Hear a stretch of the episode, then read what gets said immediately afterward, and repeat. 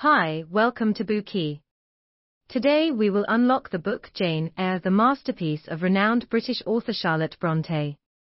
Charlotte Brontë was born into the family of a village pastor in England in 1816. She was the third child of six, having two elder sisters, two younger sisters, and a younger brother.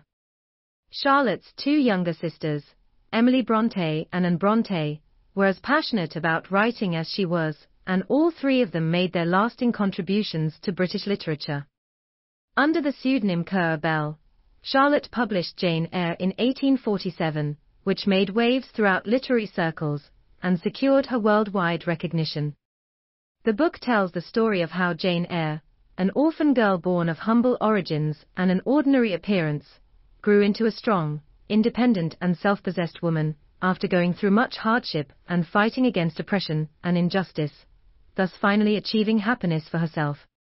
Orphaned after the death of her parents at a young age, Jane lived for a time under her aunt's roof, where she endured much bullying and oppression, before spending eight tumultuous years in an orphanage.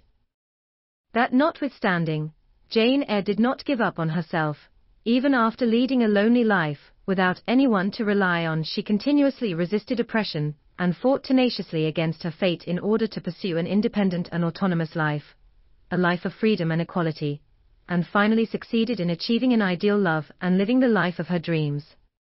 The novel was written in mid-19th century, during the Victorian era, in England.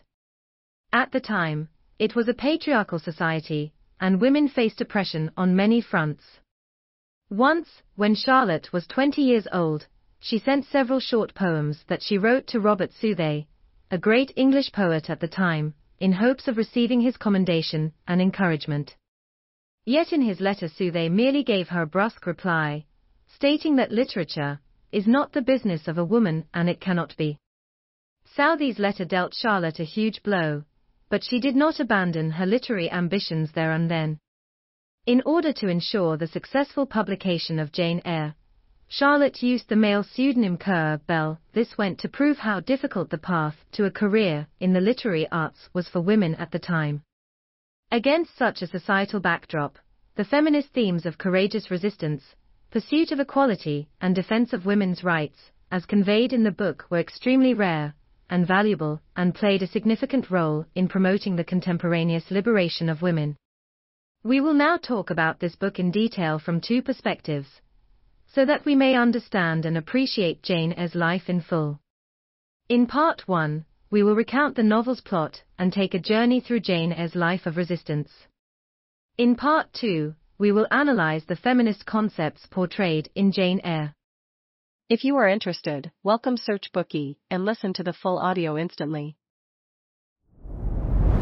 Dir hat dieser Podcast gefallen? Dann klicke jetzt auf Abonnieren und empfehle ihn weiter. Bleib immer auf dem Laufenden und folge uns bei Twitter, Instagram und Facebook. Mehr Podcasts findest du auf meinpodcast.de.